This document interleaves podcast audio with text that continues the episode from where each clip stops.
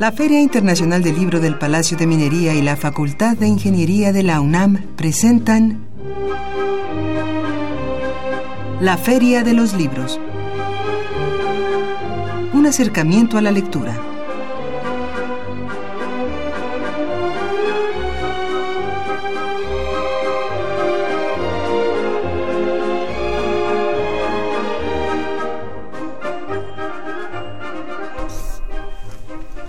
Amigos, ¿cómo están? Muy buenas tardes. Bienvenidos a una emisión más de la Feria de los Libros. Mi nombre es Elías Franco. Muchas gracias por acompañarnos en esta tarde gélida del lunes 29 de enero. Estamos transmitiendo en vivo. Eh, los invitamos a que se quede con nosotros en los próximos minutos. Tenemos eh, a un gran invitado. El tema que abordaremos seguramente dará para mucho y el tiempo no nos alcanzará. Pero antes de compartir eh, de qué tema hablaremos el día de hoy, permítame recordar nuestras vías de comunicación. puede usted llamarnos al 5536 8989 o bien enviarnos un tweet a la cuenta de arroba ferialibros.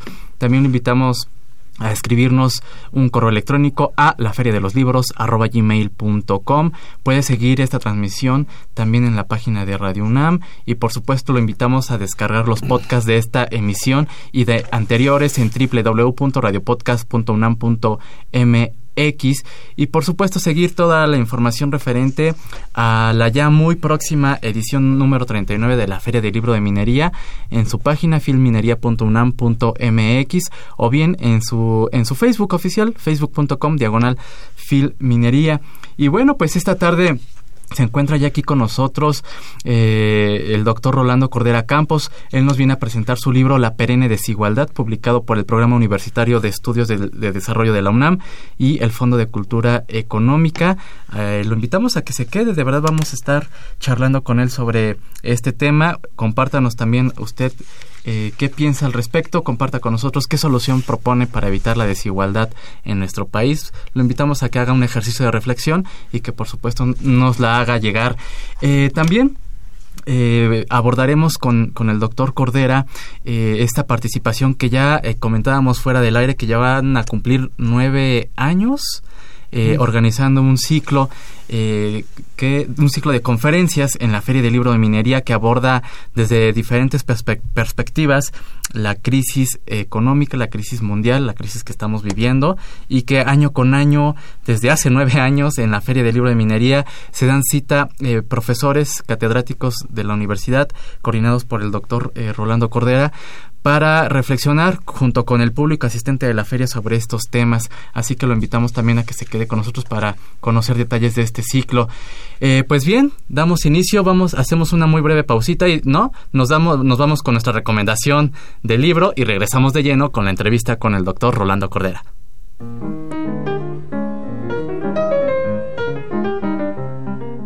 Notas de pie de página.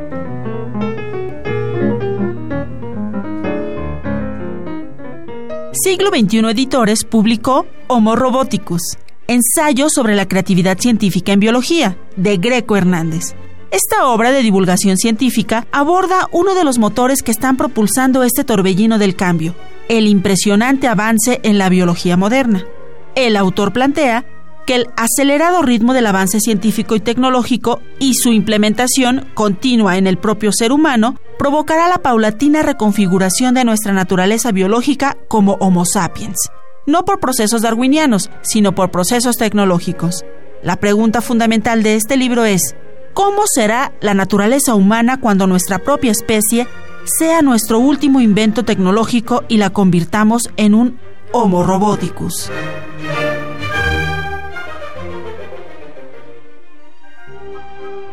Leer transforma, enriquece, educa, pero sobre todo da libertad. 39 Feria Internacional del Libro del Palacio de Minería. Un clásico de la Ciudad de México. Del 22 de febrero al 5 de marzo de 2018. Invita a la UNAM a través de su Facultad de Ingeniería. Tacuba 5, Centro Histórico. La feria del libro más antigua del país. Recuerda, más libros, más libres. Estamos de regreso en la Feria de los Libros y escuchábamos eh, nuestra recomendación en cuanto a novedades editoriales para esta semana. Les voy a repetir el título de este libro es Homo Roboticus, ensayo sobre la creatividad científica en biología, de la autoría de Greco Hernández, publicado por la editorial Siglo XXI Editores. Y eh, para la primera persona que se comunique al 5536 8989 y nos comparta qué solución propone para evitar la desigualdad en nuestro país, se podrá llevar este libro, autoría del doctor Rolando Cordera, La perenne desigualdad, publicado por el Programa Universitario de Estudios de Desarrollo de la UNAM y el Fondo de Cultura Económica. Y le damos la bienvenida al doctor Cordera Campos. ¿Cómo está, doctor? Muy buenas tardes, bienvenido. Buenas tardes, Elías. Eh, muchas gracias por su invitación a estar aquí, eh, aquí en las cabinas de Radio UNAM que tanto he disfrutado yo en, el pasado. Gracias al programa de la Feria de los Libros por, por invitarme y qué bueno que que, ya en efecto estamos rumbo a la eh, inauguración de, nuestra Feria Internacional del Libro de Minería. Así es, así Ahí nos veremos también. Ahí nos daremos cita y por supuesto por, eh, eh, asistiremos también a, las conferencias que usted coordina. Pero, ¿qué le parece si entramos de lleno a, a este libro? La perenne desigualdad. leí al inicio que, bueno, comparte usted un poco las reflexiones que tiene con los colegas. ¿no? Eh, eh, con, Carlos Tello, con, con demás eh, profesores eméritos y catedráticos de la Facultad de Economía que, que, estudian el tema y lo dividen en varias partes. ¿Por qué no nos platica cómo está dividido este libro?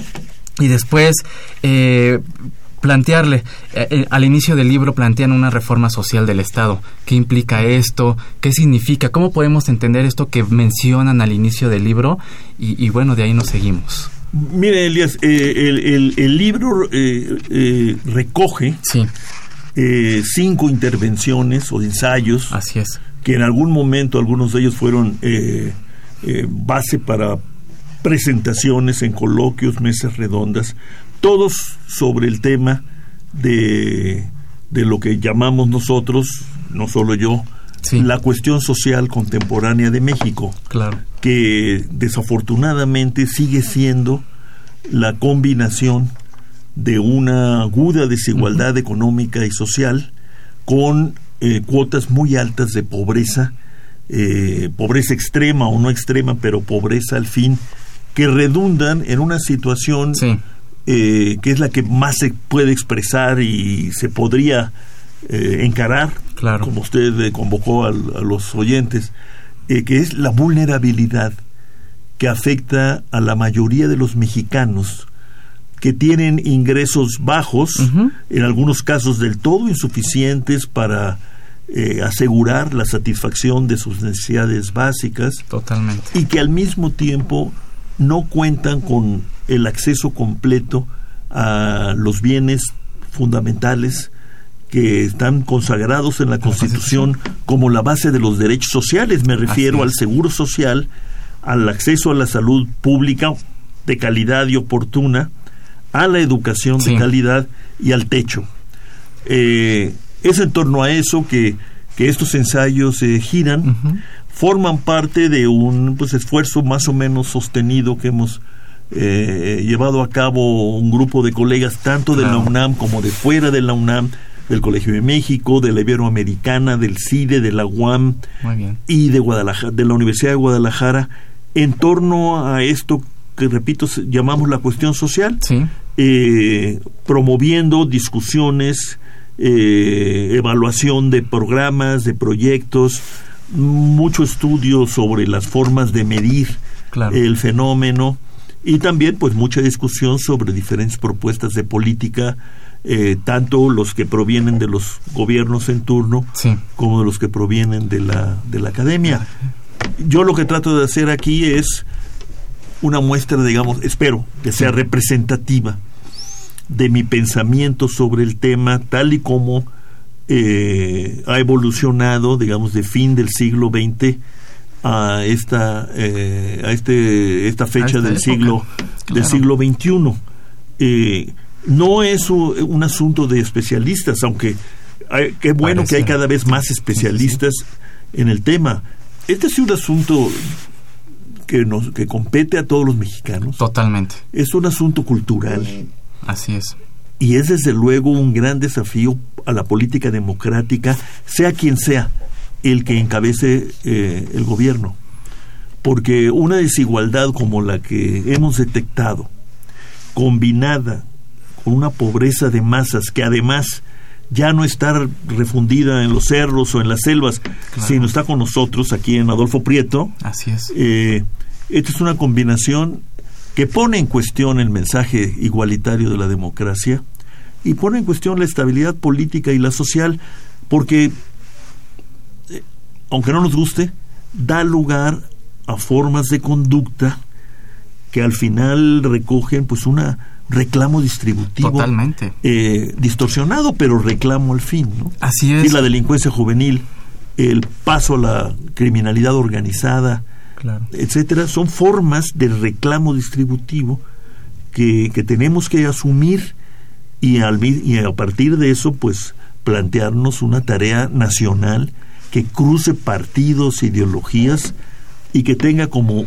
un objetivo que es abatir pronto la desigualdad y acabar con la pobreza extrema en nuestro país. Esta tarea nacional se puede insertar o abordar con lo que comentan al inicio de este libro, de que es necesario una reforma social del Estado. ¿Qué implica esto? Bueno, yo, yo pienso que después de que se han llevado a cabo grandes reformas en el. Estado, del Estado, Del Estado. una reforma económica que abrió la economía al exterior, revisó el papel del Estado en la economía, contrayéndolo, una reforma política que abrió las puertas al pluralismo, acabó con el, el sistema político de, partido prácticamente único, único. eh, tiene que completarse con esta que llamamos una reforma social del Estado, que tiene que ver, por un lado, con la aceptación o la imposición desde la sociedad al Estado de que acepte como objetivos centrales, prioritarios, los objetivos que emanan de esta cuestión social, es decir, el objetivo de abatir la desigualdad y acabar con la pobreza extrema y resolver el tema de la vulnerabilidad de una gran parte de la, De población, mexicana Así es. y reorganizarse para cumplir con esas tareas. Reorganizarse fiscalmente, Claro. captando más recursos de manera equitativa, y reorganizarse institucionalmente para gastar más y mejor. Y dar cabida a la participación social, a la deliberación de las comunidades, para que se conforme una especie de gran bloque, Estado, sociedad, gobiernos, comunidades, a Sí. nivel regional, a nivel local, articulados por este gran objetivo, que es abatir pronto la desigualdad, reducir la pobreza extrema a su mínima expresión e ir creando las condiciones mínimas necesarias para que este país tan grande y Sí. con una economía ya tan grande, con gente tan rica, Sí. sea al mismo tiempo un país donde deje de haber pobres, en particular pobres que sufren una vulnerabilidad como la que, pues, de la que nos cuentan las estadísticas oficiales. Claro. Porque yo lo, lo que hice fue manejarme con puras estadísticas, Estadísticas oficiales. Así es, da, cita en el libro el lector podrá encontrar las diferentes gráficas, las cifras Sí. oficiales de fuentes provenientes oficiales, de provenientes INEGI, y de Coneval, y de Coneval. sobre todo, pero también de organismos Claro. internacionales.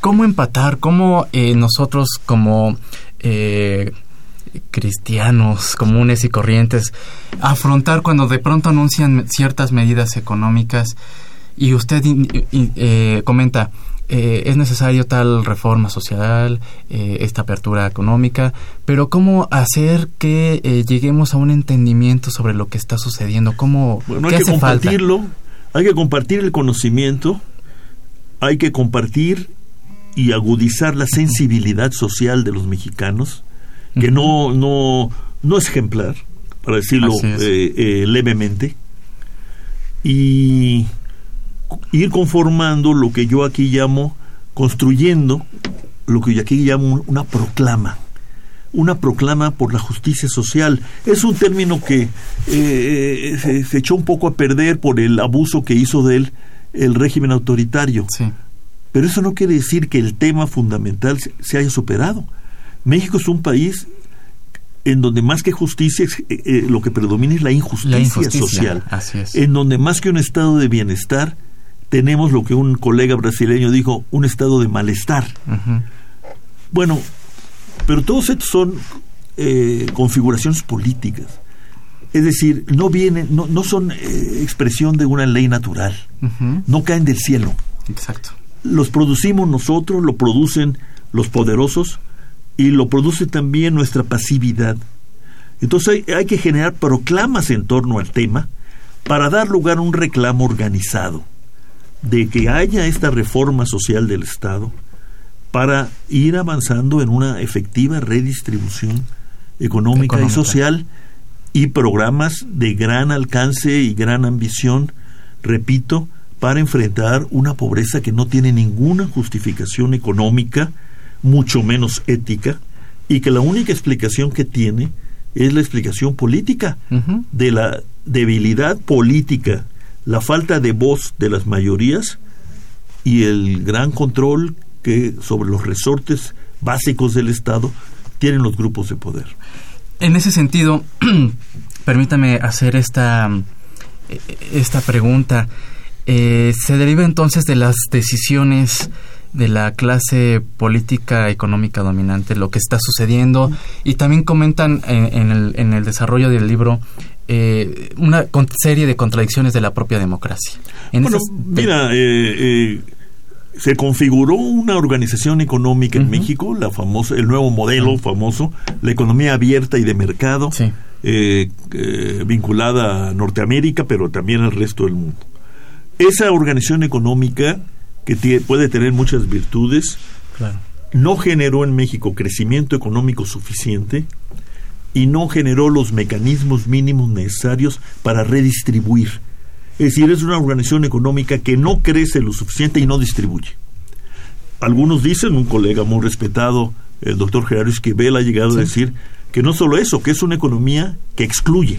Excluyente. Bueno, hay que cambiar esta organización económica, hay que imaginar una nueva manera de intervención del Estado para corregir, pero también para promover. Hay que promover la diversificación productiva de México y hay que atender como una de las preocupaciones centrales el gran tema del desarrollo regional. No podemos seguir dándonos el lujo de tener dos o muchos Méxicos caracterizados por la pobreza extendida en buena parte del territorio nacional y la riqueza concentrada en unas cuantas urbes y en unas cuantas actividades eh, económicas. Claro. Eh, junto con eso necesitamos construir ya lo que nunca hemos construido, que es un efectivo estado de bienestar que asegure trato igual para los desigual, trato desigual para llegar a la igualdad. Claro. Eh, tenemos que tener un sistema de salud que, en efecto garantice prevención y en su caso curación, para todos. Así es. Y tenemos que tener un sistema de aseguramiento social universal al que nos hemos negado sistemáticamente. Tenemos que revisar la educación. No podemos pretender avanzar en términos de igualdad con una educación tan desigual, tan heterogénea y, digámoslo francamente, tan deficiente como la que tenemos en particular en sus niveles básicos y medios superiores.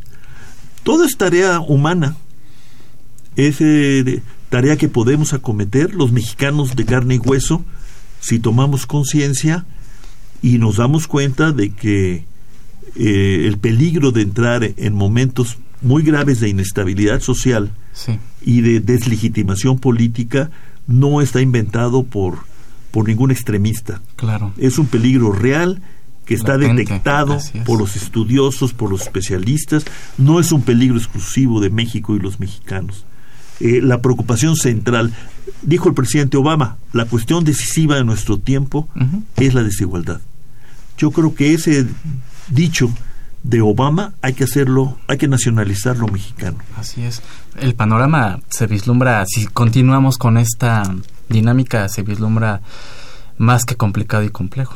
Mucho, yo creo que vamos rumbo a una auténtica escisión social, cultural, mental, y geográfica. Y eso es, un lujo que podamos darnos en un momento como el que vive el mundo en la actualidad. Claro. Estamos charlando con el doctor Rolando Cordera Campos a propósito de la publicación de este libro, La perenne desigualdad, eh, pues una coedición eh, de la UNAM, del Programa Universitario de Estudios del Desarrollo y el Fondo de Cultura Económica. Doctor, eh, sin duda el tema da para mucho. se nos está terminando el tiempo, pero también nos comentaba que este libro lo va a presentar en la Feria del Libro de Minería. Así es. Eh, tiene la fecha en que se llevará a cabo todavía no. está está, fijada la fecha pero no la traigo en la mente. Muy bien. Este pero yo se lo puedo enviar o no le estaremos informando para que nuestro público esté muy atento. Seguramente ha, ha generado bastante interés sí me, me, realmente me siento contento porque bueno para empezar entre mis amigos y colegas pues eh, sirve pues como de recordatorio de lo que hemos dicho, pensado, debatido, discutido, peleado. Y para el público eh, universitario eh, y en general no es un libro especialista. No, eso es lo que hay que destacar. Este, pues eh, me parece que es una contribución a, ampliar el panorama de lo que somos y nos pasa, ¿no? Yo pienso que no está mal, no quiere decir eh, darse de, de, latigazos, el asumir que nos hemos vuelto, siempre lo hemos sido históricamente, pero nos hemos vuelto una sociedad muy desigual. Y eso sí no tiene ninguna justificación. Y desde el punto de vista ético, pues es una vergüenza. Y, eso no es este martirizarse, ¿no? Eso es tomar conciencia de una realidad claro, para tratar de irla mejorando. Las, medidas pertinentes. Así es. Eh, doctor, también para, eh, para invitar al público, eh, coordina un ciclo de conferencias que, que, abordan este tema de crisis económicas. Ya va por el noveno ciclo en la Feria del Libro de Minería. en esta ocasión, ¿cuál es la perspectiva que abordarán? Bueno, mire usted, este, se dice, de hecho lo, lo han dado a conocer en estas semanas, los principales organismos internacionales vinculados al mundo económico y financiero, el Banco Mundial y el Fondo Monetario Internacional, también la OCDE, el Organismo de Cooperación para el Desarrollo Económico, la organización, que hemos, por primera vez, prácticamente todos los países en el mundo están creciendo. Lo que puede querer decir que estamos abandonando la situación, el gran peligro de estancamiento secular al que nos trajo la crisis de 2008-2009. Eh, ¿Qué tenemos por delante? Ya es en serio la recuperación, se va a sostener. ¿A qué nuevos mundos ha dado lugar esta enorme y profunda crisis? Son algunas de las preguntas que nos hicimos.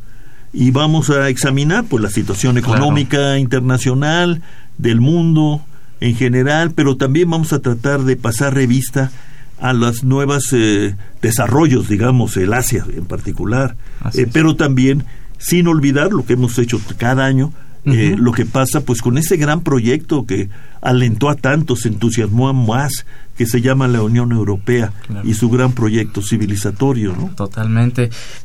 nos están llegando un par de llamadas del público, comentarios. Javier Mayo eh, nos comenta que si hay desigualdad hay desequilibrio, eh, desigualdad en las, en la fuente de eh, empleo, fuentes de empleo y bueno eso es lo que él comenta. Una felicitación para usted. Gracias. por aquí también Raúl Retana nos comenta que el establecimiento del Estado de Derecho de una democracia real para que exista oportunidad para todos. sí, pero hay que ir más allá. Hay, que tiene que ser un Estado de Derecho adjetivado. Debe ser un Estado social de derecho democrático y constitucional como han pregonado desde hace mucho los italianos encabezados por, por el gran Norberto Bobbio. Ese debía ser el centro de también de esta reforma que nosotros proponemos y que completaría y corregiría las anteriores reformas económica y política del Estado. Muy bien. Muy bien, pues ahí los comentarios de nuestro público. Eh, respecto a, este libro, La perenne desigualdad.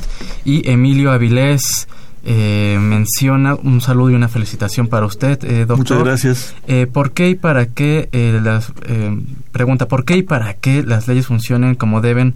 a ver, aquí no le entiendo. Ah, dice, ¿por qué y para qué estas leyes funcionen? ¿Cómo deben reactualizarse? Esa es la pregunta que él. Bueno, eh, tenemos formula. que, tenemos que eh, hacer honor a la reforma constitucional de 2011, Ujú. que, para decirlo rápido, eh, nos definen como un Estado de derechos, es decir, un Estado nacional cuyo Estado, político, gobiernos, se comprometen a proteger y promover los derechos fundamentales o los derechos humanos básicos. Y eso implica aceptar a los derechos sociales como Sí. derechos humanos fundamentales. De ahí deben derivar leyes, organismos de los gobiernos para la acción, Claro. programas, proyectos que cumplan con el mandato constitucional.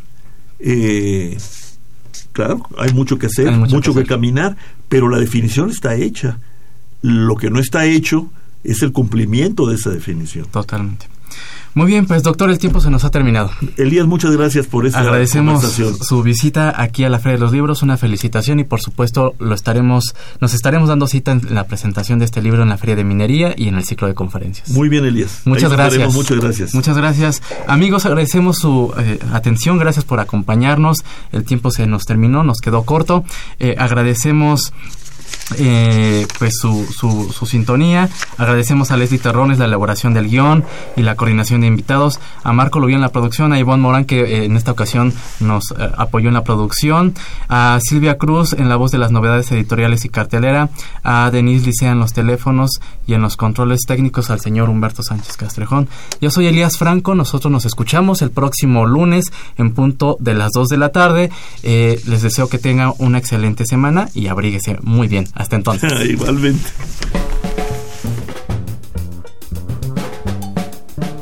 Con motivo del centenario del nacimiento del escritor José Luis Martínez, se llevará a cabo la charla José Luis Martínez, el gran editor. Participarán José Carreño Carlón y Freja Cervantes. La cita es mañana 30 de enero a las 19 horas en la sala Manuel M. Ponce del Palacio de Bellas Artes. La entrada es libre. El próximo miércoles 31 de enero a las 19 horas se llevará a cabo la conferencia La relación literaria y personal entre Alfonso Reyes y José Luis Martínez, donde se abordarán aspectos sobre la relación amistosa y profesional de José Luis Martínez y Alfonso Reyes con la participación de Víctor Manuel Díaz Arciniega. La cita es en la Casa Museo Alfonso Reyes, que se ubica en Benjamín Gil 122, Colonia Condesa. La entrada es libre se presentará el libro Mindfulness en el liderazgo, de Yanis Marturano.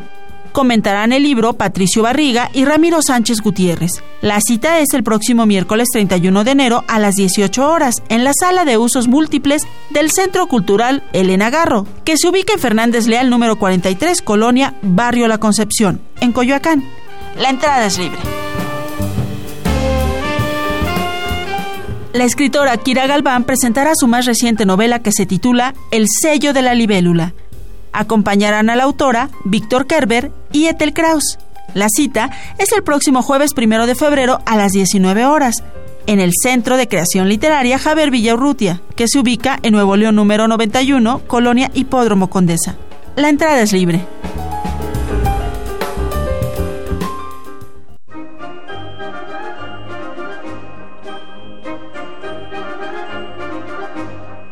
La Feria de los Libros.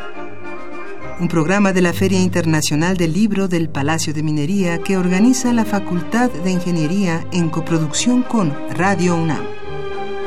Idea original Fernando Macotela.